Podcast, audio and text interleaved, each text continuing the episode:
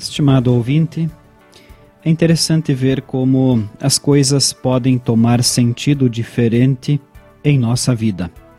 Algumas coisas parecem ser grandes verdades, mas com o tempo percebemos que são grandes enganos.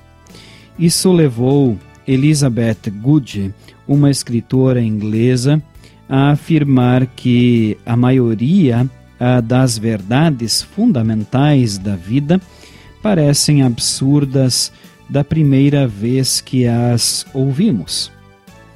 Com toda certeza, você também já deve ter percebido isso em sua vida, pois algumas coisas que antes nos pareciam como certas, hoje já não o são mais.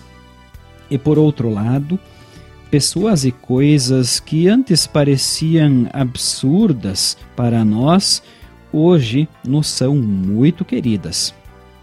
Sem fé em Deus, ouvir falar do amor e da salvação parecem coisas absurdas. Vivemos num mundo onde temos de conquistar o amor e a salvação. Afinal de contas, em nosso mundo tudo precisa ser conquistado e comprado a partir de nosso empenho e dedicação. A Bíblia, no entanto, nos diz que nada podemos fazer pela nossa salvação. A salvação é um presente que Deus nos oferece através de Jesus Cristo. Isso, para o mundo, é uma loucura, um absurdo, algo que não pode ser compreendido pela razão humana que vive sem Deus. Por isso, o apóstolo Paulo escreve em 1 Coríntios, capítulo 1, versículo 18 assim: De fato, a mensagem da morte de Cristo na cruz é loucura para os que estão se perdendo, mas para nós que estamos sendo salvos é o poder de Deus. Assim, a salvação que recebemos de Deus se torna uma loucura de acordo com o jeito do mundo pensar porque Deus nos dá salvação por amor e de graça através da fé, que também é presente dele. Nas sociedades do mundo, não recebemos nada de graça e nem por amor. Todos nós sabemos disso. Por isso, louvamos a Deus que, em Sua sabedoria, nos dá salvação por meio de Cristo. Vamos orar. Senhor Deus, ajuda-nos sempre a confiarmos em Ti e a vivermos na salvação que recebemos por Cristo. Amém.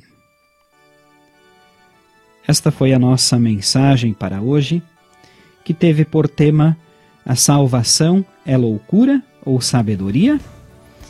E o texto bíblico base, 1 Coríntios 1, versículo 18. De fato, a mensagem da morte de Cristo na cruz é loucura para os que estão se perdendo, mas para nós que estamos sendo salvos é o poder de Deus. Nós da Igreja Evangélica Luterana do Brasil desejamos que a mensagem da salvação em Cristo esteja sempre presente no teu coração, na tua vida. Desejamos que Deus te guarde, abençoe e proteja hoje e sempre. Amém.